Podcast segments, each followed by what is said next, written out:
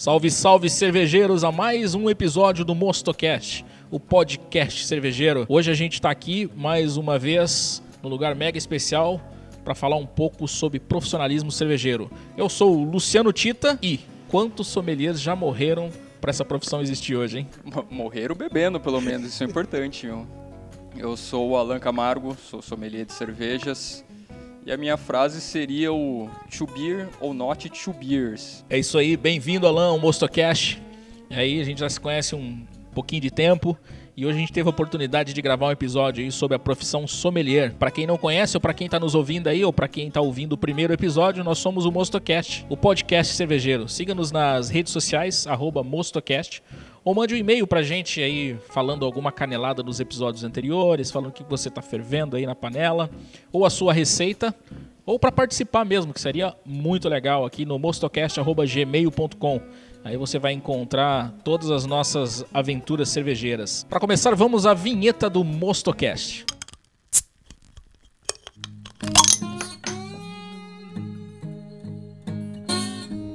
Mostocast.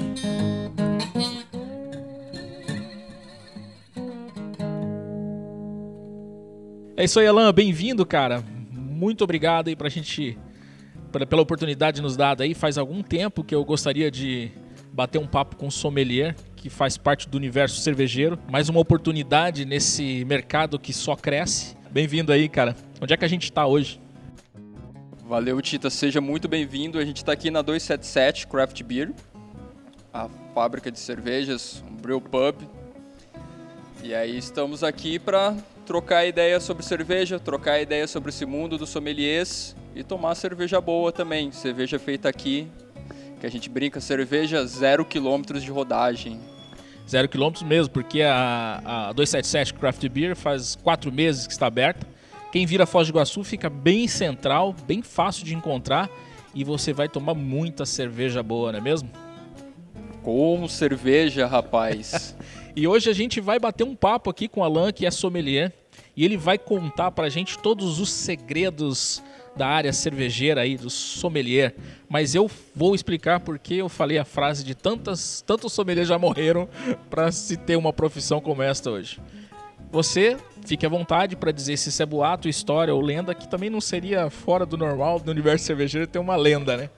É, recentemente eu estava lendo sobre o surgimento da profissão é, Explica-se que na Europa medieval, os grandes senhores feudais, eles morriam envenenados.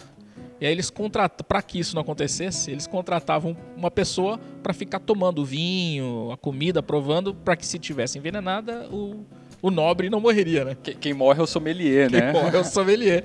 Isso é lenda, boato? Já existia? Já ouviu essa história? De, de formação acadêmica, eu sou quase um antropólogo.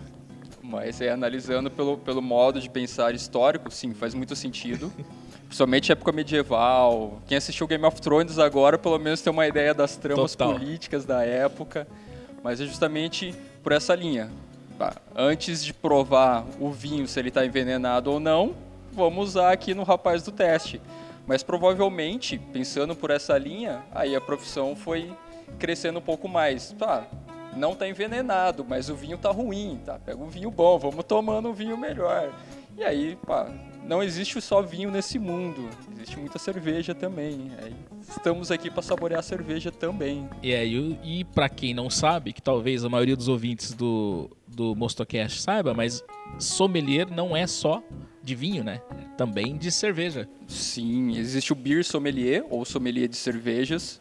Também existem várias outras categorias de sommelier. Hoje em dia existem sommeliers de água, sommeliers de cidras, várias outras áreas específicas. Mesmo que alguns categorizadores de cerveja categorizem as cidras, categorizem os hidroméis na mesma categorização que cerveja. Mas aí são discussões e discussões nesse mundo, meu. Ah, e discutir sobre cerveja, bebidas, é boa, né? Qualquer coisa com cerveja fica bom, rapaz. Alan, o que, que a gente está tomando hoje aqui, cara? Então vamos lá. Hoje, quando o Tita chegou aqui na 277, eu perguntei para ele. A primeira coisa foi: que cerveja que você quer tomar? Ele pediu para eu escolher. Tá, como sommelier, preciso ver a demanda do meu público, conversei com ele, tá. Você prefere uma cerveja mais suave, mais amarga? Ah, eu acho que um, um primeiro passo no amargor. Então, primeiro passo no amargor, uma American Pale Ale, essa com lúpulos Galaxy Citra, se eu não me engano. É, eu não sou o mestre cervejeiro aqui da casa, sou só o sommelier. E aí é um estilo de cervejas leve, com primeiro passo no amargor e um aroma cítrico extremamente intenso. Essa é a APA. Quem quer experimentar, 277 Craft Beer aí, ó. Tem a APA Drinkability, né? A gente tava falando disso dela, porque até comentei que a gente toma bastante APA de caseiro, e ela é um pouquinho mais agressiva no, no, no amargor, pelo, pelo perfil de malte, a coloração, coloração um pouco mais escura, mas aqui a gente tem um refinamento perceptível pelo nível dos cervejeiros que também já, já atuam na casa, né? Aqui na, na, cervejaria a gente planejou muito as nossas receitas com o público de Foz do Iguaçu. Foz do Iguaçu é uma cidade um pouco mais quente, então uma cerveja mais leve, mais refrescante, mais aromática agrada bastante o paladar da galera aqui. É, Alan, e para a gente começar o papo, é, só deixa os contatos da rede social aí do Craft Beer aí a galera que tiver interesse em conhecer. O Instagram aqui é 277 Craft Beer. O nome é inglês, mas a cerveja é iguaçuense, galera. Craft Beer significa cerveja artesanal. E aí é o mesmo nome pro Facebook, 277 Craft Beer.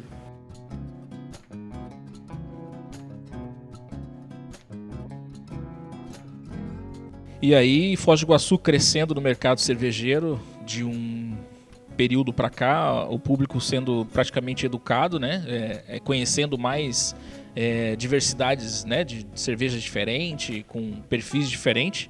A gente tem aí mais ou menos quase um beba local, né? Porque a gente já tem bastante cervejarias e novas cervejarias para sair, que é bem interessante, né? Para todos os públicos, inclusive. Isso é muito legal. Eu acompanho a cerveja artesanal aqui em Foz desde 2013, 2014 já trabalhei numa das primeiras lojas de cervejas artesanais da cidade, que foi o Cervejário, uma coisa pioneira. Trabalhei lá como sommelier. Tenho orgulho de falar que nesse pioneirismo eu sou um dos caras que apresentou a cerveja artesanal para boa parte da galera da cidade, assim. Então eu, eu fiz a iniciação cervejeira de muita gente, que muita gente já tomou uma cerveja comigo, rapaz. Inclusive eu, tá? Inclusive eu. Eu ia sempre no cervejário, sempre que possível, e sempre tava você lá pra gente falar da cerveja, você sempre explicou, ó, essa aqui é esse caminho, da onde é, porque é. Eu acho que tomar cerveja é fantástico mas conversar sobre ela, explicar os estilos de onde vieram, as diferenças entre cervejas, faz a gente ter muito mais vontade de tomar uma cerveja boa. E hoje nós vamos desvendar as velhas manias de cervejeiros entusiastas como eu. A esposa olha você tomando cerveja e percebe você enfiando o nariz dentro do copo, você mexendo para ver o, a espuma, a formação de espuma. Mexendo não, você quase rebola balançando o copo, rapaz. Hoje a gente vai desvendar aqui com o sommelier Alain. Alain, hoje vamos entrar para a pauta então, falamos um pouco da cerveja, daqui a pouco a gente vai falar de outras cervejas. Beleza, vamos é. lá. Na verdade, a nossa primeira pergunta é entender, você já começou a falar inclusive, é, como você entrou no universo cervejeiro e o que te fez optar a ser sommelier? Eu sou de Ribeirão Preto, interior de São Paulo que é uma capital cervejeira artesanal. Tanto hoje com a Invicta, começou com a Colorado, a SP330, o R Barrel. Estamos com várias cervejarias boas na cidade. E desde jovem eu, eu bebia cerveja por uma questão social com os amigos. Tipo, ah, tá no grupo de amigos, tomar cerveja no boteco, mas sempre preferi o aroma, o sabor do vinho. Eu lembro até hoje do, do meu primeiro gole numa cerveja artesanal. Eu tava num cine clube lá em Ribeirão Preto, que é o Cine Clube Cauim, e aí a chopeira tava com um chopp de trigo. Eu olhei, que porra é essa de trigo, velho? Por que tô colocando trigo na cerveja? Era a ápia da Colorado. Eu lembro que quando eu experimentei, eu fiquei horas sentindo o aroma e o sabor daquele chopp, tentando entender o que, que era aquilo. Aí começou a querer entrar um pouco mais nesse mundo das cervejas artesanais. E naquela época, 2000, começo de 2010, o único parâmetro de cervejas diferentes que a gente tinha no Brasil eram as cervejas de trigo, principalmente as importadas da Alemanha. Paulaner, Erdinger, eram cervejas mais comuns de se encontrar. E aí você vai começando a descobrir novos aromas, novos sabores. E aí você vai pegando outro parâmetro também. Você já não pensa tanto na quantidade que você está bebendo. Você começa a se preocupar com a qualidade do que você está bebendo.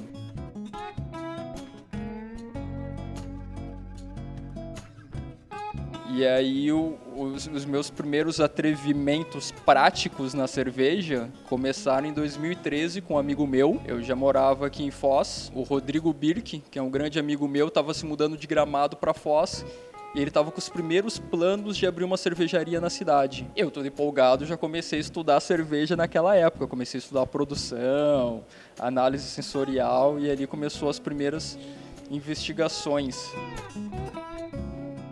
2014, a gente formou um grupo que era o Clube Cervejeiro Ignácia Beer. Nesse grupo cervejeiro, nesse clube cervejeiro, a gente tinha simplesmente a ideia de fazer formação de ensino sobre cerveja e principalmente beber cerveja com os amigos. Então a gente juntava ali uns 10, 15 amigos, começava a fazer cerveja e beber cerveja. E aí o, esse clube cervejeiro Ignácia foi a minha primeira experiência como cervejeiro caseiro. Em Foz do Iguaçu. Em Foz do Iguaçu. Comecei aqui. E aí eu já tava por essa vida noturna. Nessa época eu trabalhava no Zeppelin. Eu lembro que eu, meus intervalos do, do trabalho no Zeppelin eu ia pra ouvidoria tomar cerveja. Que, que o Daniel, o, o, dono do Zeppelin, não escute isso, mas no, nos intervalos a gente ia lá no, ouvidoria tomar uma cerveja. E o ouvidoria também foi outro grande destaque, que foi um dos primeiros bares a trazer cerveja artesanal para Foz do Iguaçu. Eu lembro que eu conhecia Fucking Beer, essa galera que, que hoje faz parte da resistência cervejeira, eu conheci lá no Bar da Ouvidoria. Se quer saber mais um pouco dessa história, o episódio número 5 foi feito com o dono do Ouvidoria, o Matias. Matias. É. Ah, o Mati Ele conta Matias isso. é um grande coração, eu diria, meu. foi uma figura. A gente falou sobre histórias de boteco e ele participou do programa. E foi lá na ouvidoria, inclusive, que eu conheci o Thiago Vendramin. O Thiago tinha formação em mestre cervejeiro e aí tava vindo para Foz para abrir uma loja de cervejas, que era o cervejário. Pá, eu abracei essa ideia com, com toda a força. Isso foi em 2014, né? Eu conheci o Thiago no final de 2014 e a gente abriu o cervejário em 2015.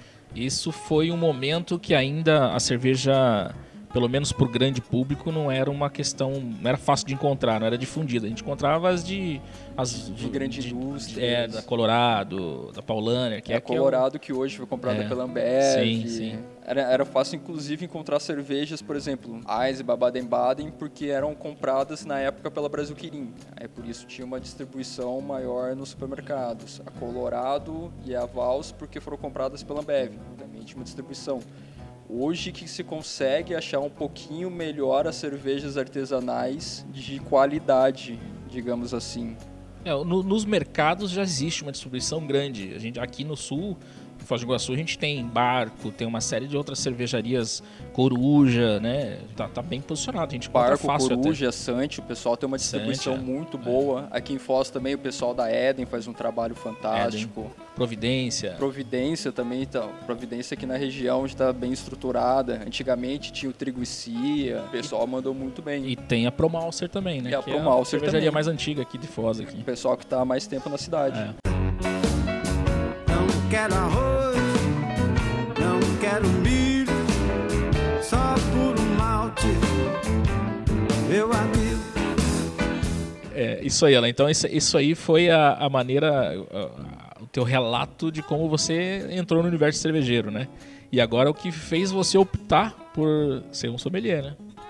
Então, no, no cervejário eu praticamente já era um, um sommelier ali na, na, formação da raça, meu. Eu tinha na época cerca de 300, 350 rótulos de cervejas que eu precisava conhecer todos e saber explicar para o público que chegava. Caralho, velho.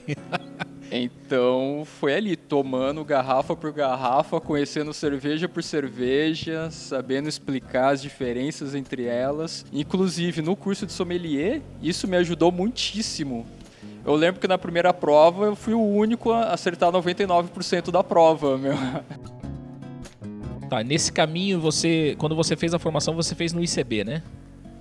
Isso. O Instituto da Cerveja Brasil, que é considerado hoje uma maior escola cervejeira da América Latina. Na verdade, no Brasil existem duas grandes escolas. O Instituto da Cerveja Brasil, onde eu me formei, o ICB, e a Escola Superior de Cerveja e Malte.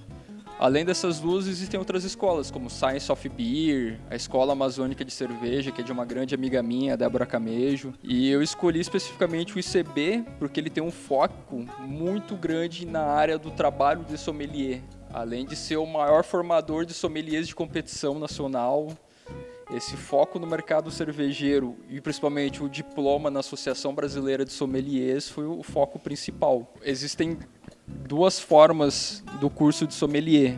O extensivo, que são por 13 finais de semanas, e o intensivo, que são duas semanas de segunda a sábado. Como eu trabalhava no cervejário, eu fiz o intensivo, que eu diria que é muito mais difícil, que você não tem 13 semanas para digerir o conteúdo, você tem duas. Nossa. E aí o nível das provas continua sendo o mesmo, meu. Foi uma Sim. coisa bem tensa. E aí tu não faz nada, não sei estudar, né, cara? Então, o ICB, por ser em São Paulo, na região de Moema, facilitou bastante, porque eram aulas de manhã e tarde, e à noite que a gente estudava, a gente estudava nos bares. na prática? a gente ia lá para a região de Pinheiros, aí Sim. cada dia era um barzinho diferente. Como sommelier, isso ajudou muito na minha formação, conhecer os bares de São Paulo, conhecer o Empório Alto dos Pinheiros, o Bar da Delirium, o Bar da Brewdog, são bares fantásticos que ajudaram muito Pinheiros tem muito bar, né? Muito. A, bar inclusive tem a, tem a piada de que se cair um meteoro na região de Pinheiros, em São Paulo, acabou a cerveja artesanal na, na, na capital. Cerveja que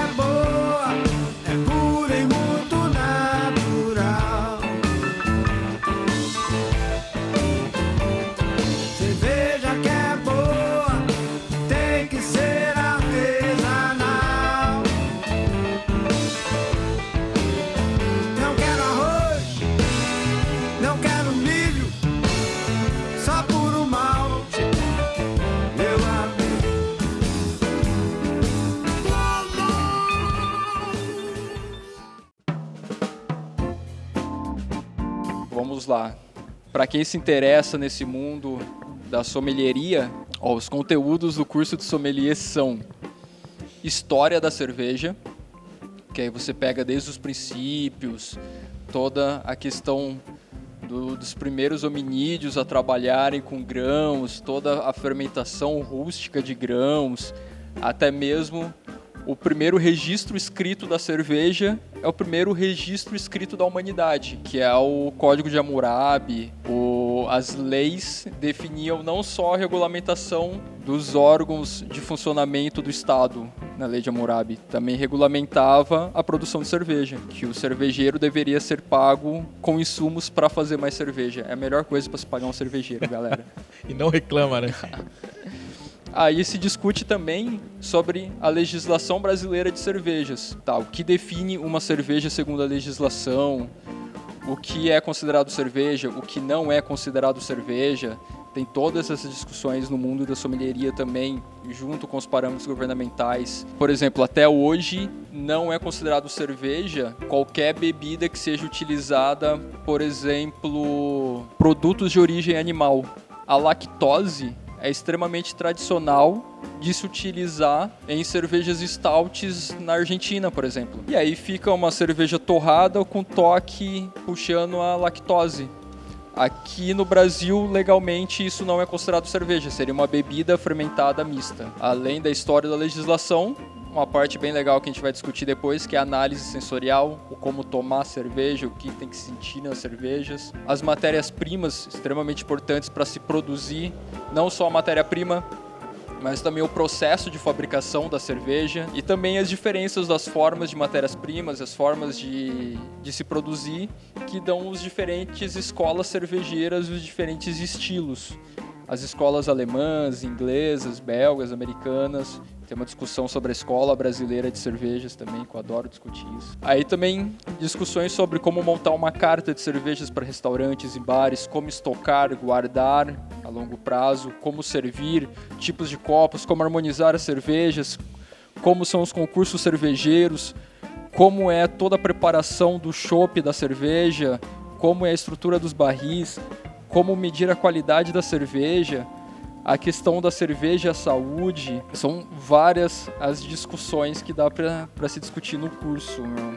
Tá, esse conteúdo todo te dá oportunidades para fazer o que no mercado cervejeiro? Vamos lá, diria que praticamente em qualquer lugar que tenha cerveja, dá para trabalhar com a profissão de sommelier, desde que se preocupe com a qualidade da cerveja. Então, geralmente o sommelier só é associado com o cara que fica tomando, só o degustador. Não, tem que ter muita coisa além. Não é só o cara que morre pro, pro nobre não morrer. Isso aí. Graças a Deus tem muita mais coisa. Com o crescimento do mercado foi abrindo oportunidades, né? Ainda bem, meu. É, a, a, você atua como jurado também, né? De, de, de eventos com, de, de competição cervejeira?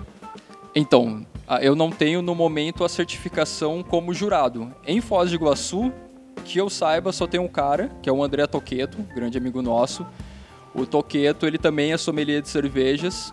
Ele se formou pela Escola Superior de Cerveja e Malte em Blumenau. E ele recentemente se graduou pelo BJCP, BJCP o Brewers Juice Competition Program, Certification Program, desculpa. E aí ele conseguiu uma certificação posteriormente como juiz. É para quem não sabe o que é o BJCP, é o órgão regulamento, que regulamenta a padronização da cerveja caseira, né? É o categorizador é, de categorizador, cerveja. Existem ele... dois grandes categorizadores, o BJCP, que ele trabalha bastante com capacitação, com certificação de, de estilos de cervejas, mas ele é conhecido por ser um pouquinho mais lento. O primeiro lançamento do BJCP foi em 2000, não, perdão, foi em 1997. Pô, mas a última atualização foi em 2015. Mas aí tem tantos estilos novos que surgiram de 2015 para cá. E aí o que ele cria não é a efetivação, ele cria os estilos provisórios. Que aí a gente vai ter que entrar nessa discussão da, da escola brasileira de cervejas Sim. depois, meu. E aí o, o Brewers Association, que é o outro categorizador, eu me formei no Instituto da Cerveja Brasil, no ICB, analisando somente o Brewers Association. Qual é a diferença? O BJCP, ele é um programa criado justamente por cervejeiros caseiros para ter uma facilidade, uma capacitação para certificados então uma padronização para saber o que certificar. O Brewers Association, que é a associação de cervejeiros que surgiu nos Estados Unidos, eles focam bastante na questão da comercialização e da fabricação de cerveja. Então são pontos como qual é a densidade inicial, densidade final, quais os tipos de malte utilizados, precisam estar categorizados para se caracterizar com o estilo. E aí a diferença é que o Brewers Association ele se atualiza todos os anos depois da Copa Mundial de Cervejas, a World Beer Cup que eles organizam. Então tem muita cerveja para tomar e muita conversa para ter, hein? Para conseguir entender esse universo todo.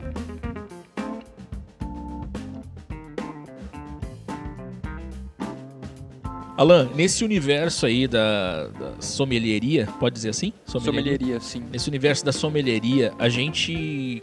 Qual é o papel do profissional no ambiente como Craft 277? Então, aqui na 277 eu fiz todo o treinamento da equipe, desde como servir o chopp, o como explicar o chopp. Inclusive eu trouxe aqui a folhinha que eu utilizei. É, aqui a galera só está escutando o áudio, não vai conseguir ver a folha. Que é o treinamento que eu fiz com a equipe. Cada estilo das cervejas que nós tínhamos, com as definições do BJCP e do Brewers Association. E ao final, o resumo de como explicar para o público. Aí você pega uma Witbier, uma cerveja à base de trigo que a deixa turva e coloração esbranquiçada, amarelada, boa carbonatação e espuma branca. Aroma: moderado aroma adocicado de trigo, complexo tom herbal e aparente acentuação cítrica. Sabor: leve sabor de grãos maltados, frutado cítrico. Isso pra galera que não conhece é pesado. Então eu já tinha um textinho para conversar com a equipe de Vitibir.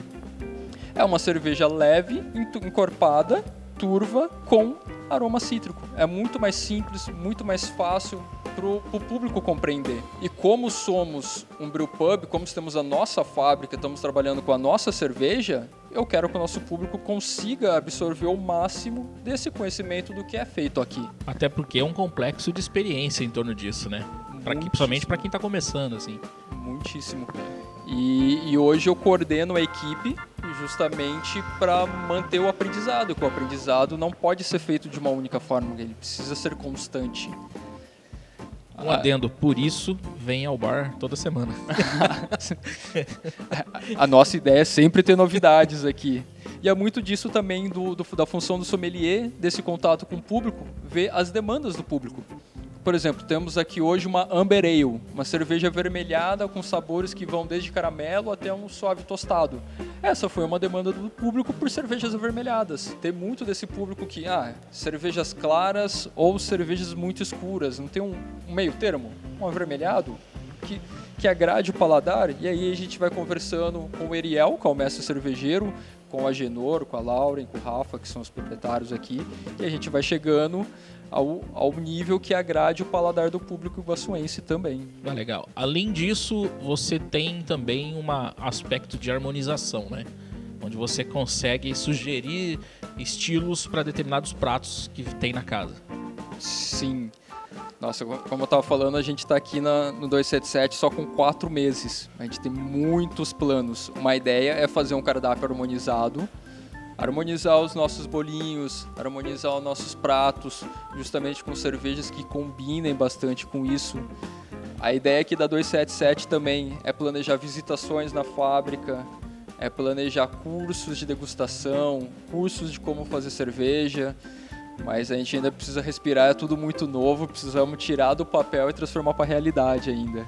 É, mas é como você mesmo disse, do tempo que você começou para cá, o mercado daqui de Foz ele está bem estruturado ele está melhor e está um público um pouco mais educado. Claro que a gente tem muito ainda que conquistar, mas eu acho que vocês e mais os outros cervejeiros da cidade estão cumprindo bem esse papel.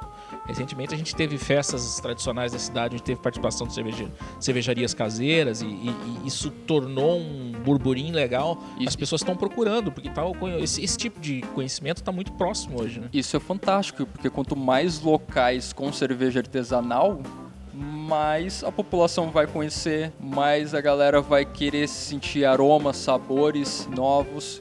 E aí o mundo da cerveja artesanal é um mundo sem volta. Você, depois que aprende a degustar uma boa cerveja, você não quer voltar para uma má cerveja. E trabalhe, meu filho, você vai investir uma grana. No episódio anterior, a gente comentou a respeito da frequência do Mostocast. E ele falou, pô, a gente não tá conseguindo manter uma frequência quinzenal ou, sei lá, né, mais próxima. A gente, ele, ele comentou, a gente tem que trabalhar para poder beber, né? Senão ainda não estamos ganhando dinheiro com o Mostocast. Você acha que eu trabalho para quê, rapaz? eu já trabalho com cerveja para poder tomar cerveja. Né? Esse é um, esse é um outro ponto é, que eu tinha comentado, né? Sommelier que, que acha que vai fazer o curso para beber vai morrer logo, né? Porque bebe certeza. muita cerveja, né? Com certeza. Uma mudança radical que eu vi na minha vida é com quantidade e qualidade. Eu lembro até hoje quando eu juntava com meus amigos para matar engradados de cerveja industrial, meu. Hoje eu sento com a galera, tomo um growler de cerveja, assim, já tá ótimo, sentir os aromas, sentir os sabores e conversando sobre a cerveja. Cara, tem amigos que tomavam Skol e hoje não toma mais, não consegue tomar mais. Brahma, essas coisas. Agora eu... só toma eu, eu, sou um deles, velho. Se eu tomar uma cerveja dessa, eu fico uns três dias de ressaca, assim, eu desacostumei com essa química toda, velho.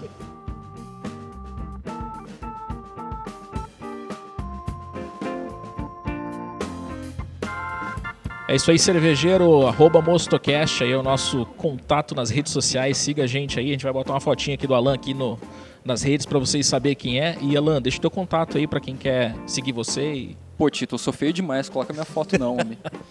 Então, galera, Eu sou o Alan Camargo e aí o meu Instagram é arroba sopa de malte, que é um projeto que eu tenho, ele está um pouco enferrujado também, que é um projeto que eu tenho para conversar e discutir sobre cerveja artesanal, tirar as dúvidas da galera.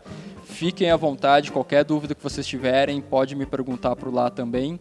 E no Facebook, eu sou o Alan Francisco da Gosta Camargo, um nome italiano só para complicar aí no meio. O Alan Francisco da Gosta Camargo, se vocês tiverem qualquer dúvida também, galera, pode mandar pergunta, pode tirar as dúvidas, fiquem à vontade. É isso aí, Alan. E claro que a gente não ia deixar de aproveitar que nós temos um sommelier hoje aqui e a gente vai perguntar e vai pedir para ele definir uma cerveja para gente, né? A gente que é entusiasta, que a gente gosta de ler e tomar e experimentar e entender o universo, ou seja, ter aquela experiência clássica da boa cerveja, a gente fica enfiando o nariz dentro do copo, tenta entender os, os aromas, coloração, espuma. Eu acho que é legal a gente, você falar para gente é, os termos, né? Ah, por que, que a gente fala espuma densa, espuma com baixa, é, sabe? Baixa densidade. Baixa densidade, é, acidez. Eu acho que a gente pode, de uma maneira ah, legal, mais legal. descontraída. Essa é uma ótima desculpa é. pra gente poder beber, velho. Como se a gente já não estivesse bebendo, né? Então fazer o seguinte, não dá para falar sobre esse assunto de copo vazio. Pera aí que eu vou encher nossos copos, velhinho. É isso aí. Bom, Alan, Vamos lá de copo cheio agora, a gente consegue copo conversar cheio, melhor, rapaz. Exatamente. O que você tem a dizer dessa cerveja? Vamos lá. Estamos aqui com a nossa Alce Juice, cerveja aqui da 277 o estilo dela, aqui no Brasil, o pessoal chama de New England IPA. Ela entrou como um estilo provisório do BJCP, e aí no BJCP ela está descrita também como Hazy IPA, ou seja, uma IPA turva. Tá, aí tem as definições do que, que precisa da densidade inicial, densidade final, o que, que precisa ter de aroma, o que precisa ter de sabor. A gente precisa ver se essa cerveja está categorizada no estilo. A categorização já começa na, na parte da fábrica quais são os tipos de malte, quais são os ingredientes, os lúpulos, qual foi o processo utilizado para se caracterizar nesse estilo. Mas precisa ter também as definições sensoriais, tanto no aroma, paladar, a questão visual também. E aí eu vou falar um pouquinho dessa parte sensorial, o como degustar uma cerveja. Essa eu acho que é a melhor parte do, do curso de sommelier. no curso, a gente provou, eu tenho anotado aqui, são algo, algo entre 200 e 250 cervejas.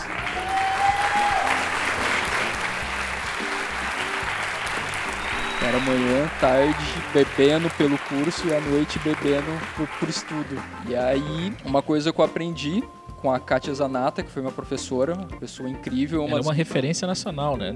Inclusive, a Kátia Zanata, ela já esteve no programa da Eisenbahn, Mestre Cervejeiro, e ela é uma das pessoas que fazem as melhores análises sensoriais que eu já vi na minha vida. Eu vou tentar brincar um pouco disso com o público, para a galera entender de como se faz a tal da análise sensorial, que é o beber entendendo a cerveja.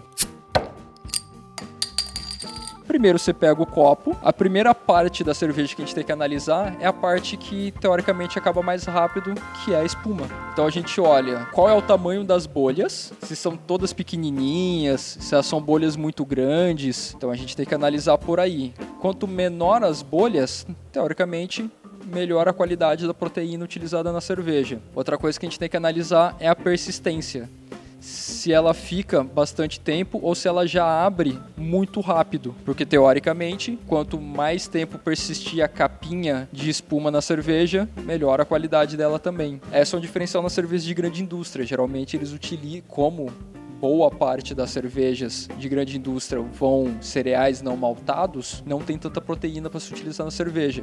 E, geralmente eles acrescentam proteínas para se criar um pouco de espuma, mas não é a mesma coisa que uma cerveja artesanal. Então você olha a questão da persistência, do tamanho da espuma, a coloração da espuma também geralmente é categorizada pelo estilo. Se é uma espuma branquinha, se é uma espuma um pouco mais acastanhada, uma espuma escura, isso tudo definido por estilo.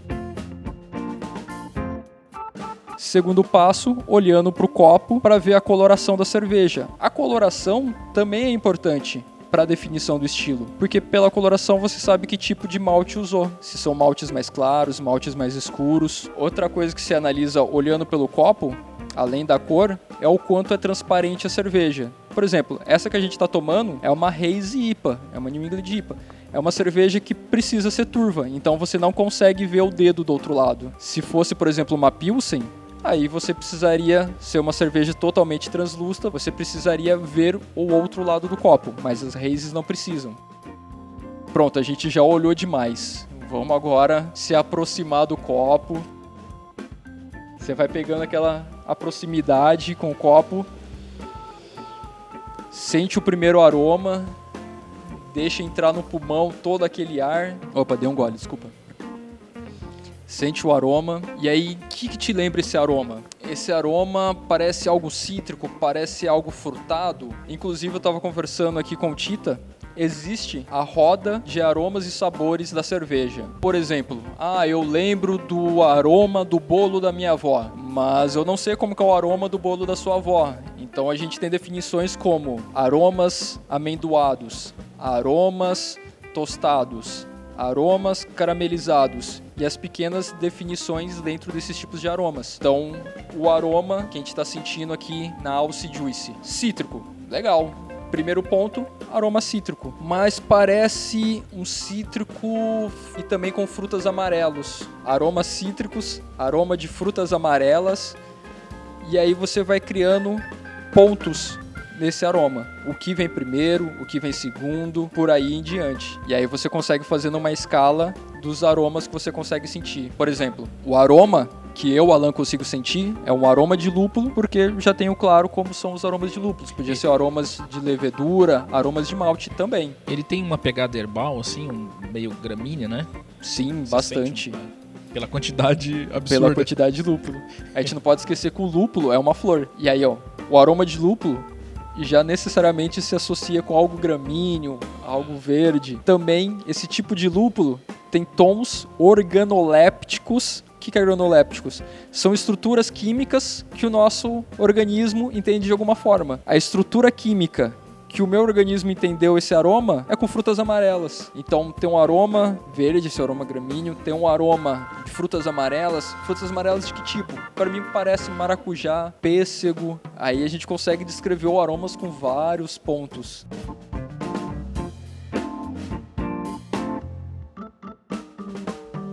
Então a gente já analisou a parte visual da espuma, da cerveja, a coloração, a parte translúcida da cerveja, o aroma. A gente analisou que o principal são aromas de lúpulos, lúpulos de frutas amarelas, aromas de lúpulos um tom um pouco mais gramíneos, como disse o Tita. E agora a gente vai para a parte que é fundamental, tomar a cerveja. Vamos lá.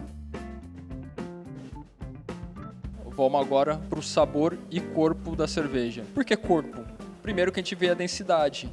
Essa que é uma New England IPA é uma cerveja um pouco mais encorpada. Você sente mais presença do líquido, uma densidade maior no paladar. E o sabor são essas reações que a gente consegue interpretar. Consegue sentir um pouco mais de um sabor adocicado do malte, sabor que remete um pouco frutas amarelas, a esse tom verde. E aí, em outro ponto, conseguimos sentir também uma presença maior do amargor na cerveja.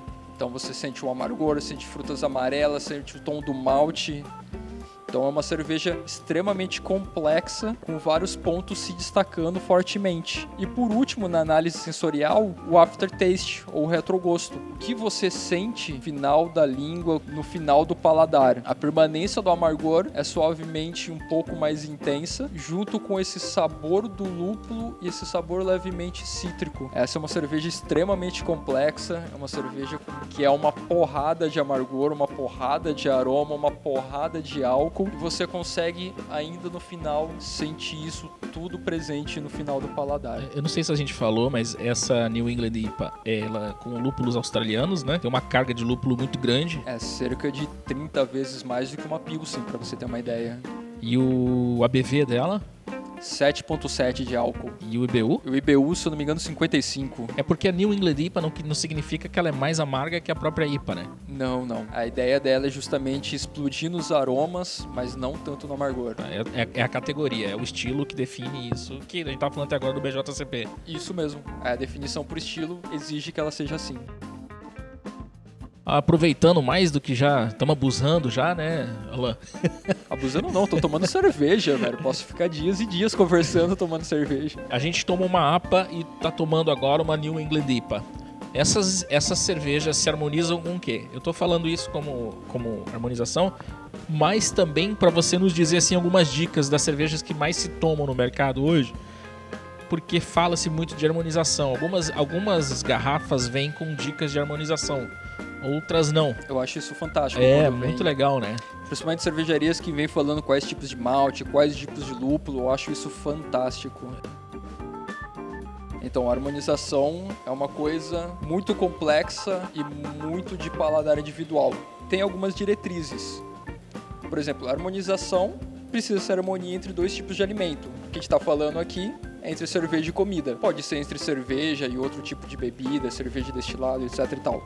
Mas entre cerveja e comida, mas a harmonização é sempre ter harmonia entre dois tipos de alimentos. E a ideia da harmonização é ter essa sensação que os dois, os dois tipos de alimentos juntos são melhores do que se fosse cada um dos alimentos separados.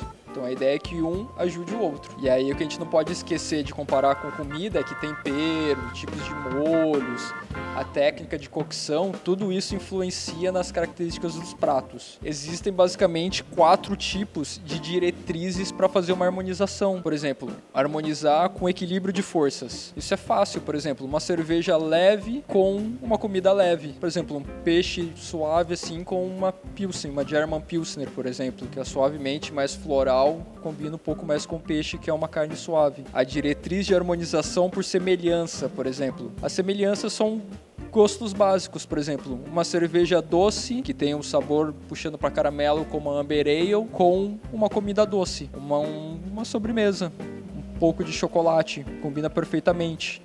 Uma stout com sorvete de chocolate também? A stout, por exemplo, dá para entrar até no contraste, que é o terceiro, que é o terceiro ponto. Por exemplo, uma cerveja mais torrada contrasta com um adocicado com o chocolate. Uma harmonização que a gente fez nessa linha, que eu achei fantástica no curso de sommelier, foi chocolate branco com uma cerveja Lambic Fruit, uma cerveja ácida de frutas vermelhas. O chocolate adocicado com uma cerveja azeda de frutas vermelhas foi uma combinação fantástica. E aí, outra das diretrizes é a complementação, que é um alimento que você consegue imaginar ele sendo complementado por uma cerveja, por exemplo, uma feijoada. Pô, não consigo imaginar uma feijoada sem uma laranja como sobremesa.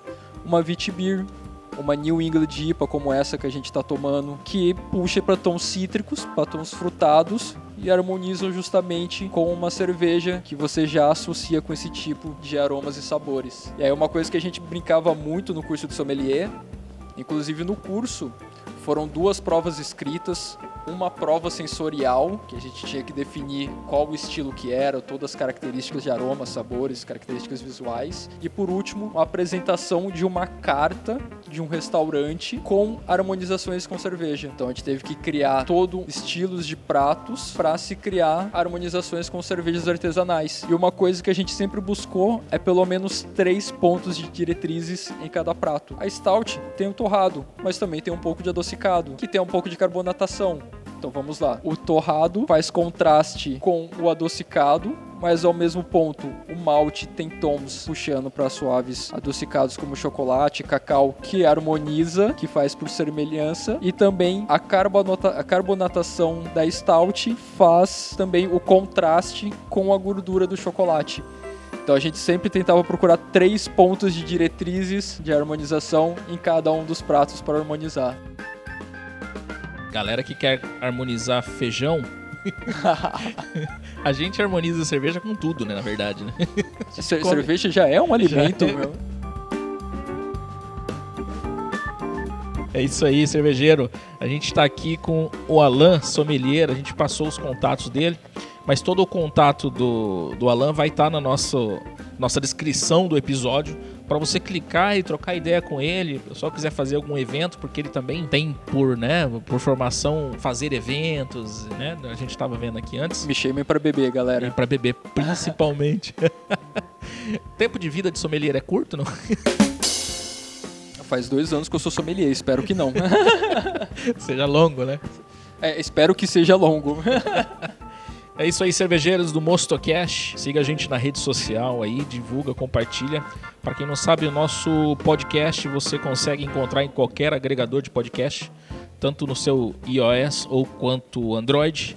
Você nos acha no Spotify e eu acho que no Deezer. Dá uma procurada aí que a gente está no Deezer também. Fiz um cadastro, mas eu acho que já está no Deezer. Mas aí você encontra a gente aí no Google. Dá um Google aí que você vai nos achar. Beleza? Então a gente está um pouco na finaleira, né? Não sei se tem, se tem mais alguma coisa. Né? É, eu quero beber mais, mano. a gente está aqui um pouco na finaleira do Mostocast e a gente teve uma ótima oportunidade de trocar ideia com o sommelier, entender um pouquinho do universo desse, desse cenário cervejeiro que nós temos no país e na nossa região e as oportunidades de negócios aí, de, de, de empregos, de, de, de, profissionalismo na área, no universo cervejeiro. A gente futuramente vai falar com outros setores também, a gente está vendo aí com o pessoal especializado em marketing cervejeiro. Então, assim, é um negócio que só cresce. Ah.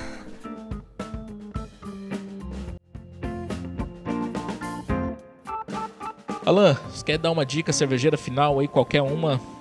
Fique à vontade. É o famoso beba menos, beba melhor, beba com qualidade. Vem tomar uma com a gente aqui também, galera. Vem aqui na 277 Craft Beer. A gente tá aqui na Marechal Floriano, esquina Caberlamino de Mendonça, aqui no Centrão. Chega aqui para tomar uma cerveja, galera. E é bem central, viu? Galera que tá na cidade, que não é da cidade, pode vir que são quantas torneiras aqui? A gente tá com 14 torneiras. É isso aí, ó. 14 torneiras. O que, que tem hoje aqui? Vamos, hoje esse programa vai sair daqui uns 10 dias por aí, mas o que, que tem por aí em, média aqui? Vamos lá. Costumeiramente. Uma coisa que a gente adora brincar aqui, inclusive um dos proprietários, que é o Agenor Macari, ele é doutor em erva mate, especialista em madeira também. Uma coisa que a gente adora brincar é com cerveja envelhecida em madeira, é com cerveja com erva mate. Pensando bastante no público de Foz do Iguaçu, nesse calorzão, cervejas leves, cervejas tranquilos. Pensando bastante no público cervejeiro viciado em lúpulo, APA, IPA, New England IPA. Pensando na galera que adora cervejas torradas, três variações de stouts. Estamos aí também com uma Pilsen tradicional, uma Silver Fox extremamente aromática. Uma brincadeira bem legal que a gente fez foi também uma Belgian Blonde Ale com açúcar mascavo, que é a garota de Capanema, um açúcar mascavo produzido em Capanema por família de agricultores orgânicos. Uma receita belga com açúcar de com açúcar paranaense, né? Essa cerveja ficou fantástica. Ela e a Lager envelhecida em carvalho são duas das cervejas mais conhecidas aqui da casa. Temos também uma stout com erva mate, uma stout envelhecida em madeira de amburana. Essa stout envelhecida de madeira amburana é fantástica. Eu tive a oportunidade de tomar, cara, é absurda. Você sente as notas de madeira, uma pegada etílica, assim, de, de cachaça. É, é, você consegue definir todos as, todas as características de uma cerveja stout, né? É você chegou a experimentar boa. a Barley Wine envelhecida em castanheira do Pará? Não. É, essa não. é uma cerveja que você precisa tomar, Tita. 12,5 de álcool, velho. Essa cerveja é uma porrada. E volta de Uber, né? Alan, obrigado, cara. E é isso aí, galera. O convite está feito. Uh, os cervejeiros aí eh, de Foz do Iguaçu já se reuniram aqui poucas semanas atrás também que fazem aquela reunião legal, que todo mundo traz uma cerveja. Então eu parabenizo vocês de ter aberto esse espaço, né? Porque a galera traz a cerveja deles e, e tem uma votação. Inclusive, parabéns aí o André Toqueto e todo o time de cervejeiros que sempre estão atuando aí no mercado, né? E a galera manda muito bem cada vez com cervejas melhores. Eu acho isso fantástico, que é o pessoal se juntar para conversar sobre cervejas e tirar as dúvidas. E aí você vai melhorando as receitas, vai melhorando as cervejas, todo mundo vai tomando cerveja melhor. Isso é fantástico. Temos dois projetos bem legais, que é o Beer Friends Forever. Cada mês trazemos um cervejeiro convidado. Já tivemos aqui o pessoal da Way de Curitiba, que trouxe a Catarina Sour, a Brett IPA, a Dives Yellow, várias cervejas da Way para as nossas torneiras. Esse mês a nossa parceria é com a galera da Dum Cervejaria. O Luizinho, parceiro do Murilão, também veio aqui com a gente, tomou cerveja com a galera do encontro dos cervejeiros caseiros, a Kit.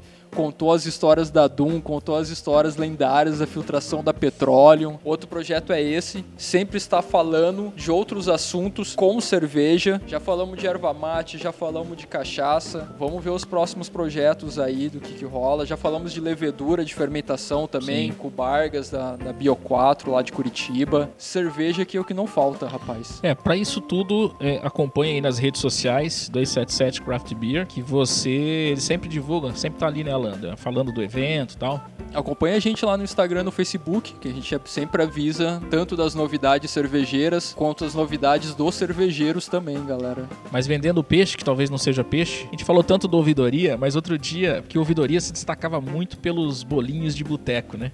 Outro dia eu vi na rede social aqui do 277 que tá tendo uns bolinhos aqui, né? Tem, tem. A gente tem o bolinho 277 que é com carne de costela, carne de calabresa e um pedaço de provolone. Tem o bolinho de frango com requeijão também, que é fantástico. Como se fosse uma coxinha, só que sem massa, velho. É perfeito isso. E isso harmoniza tem... bem com cerveja. Não, não, tem nada melhor com cerveja do que bolinho. do que bolinho. Isso aí, cervejeiros do Mostocast. Obrigado por nos aguentar até agora em mais um episódio aí. Uhul! É isso aí, a gente vai ter novidades nos próximos episódios. Aí acompanha a gente nas redes sociais. Em breve sairá o site do Mostocast com bastante conteúdo cervejeiro para você nos acompanhar.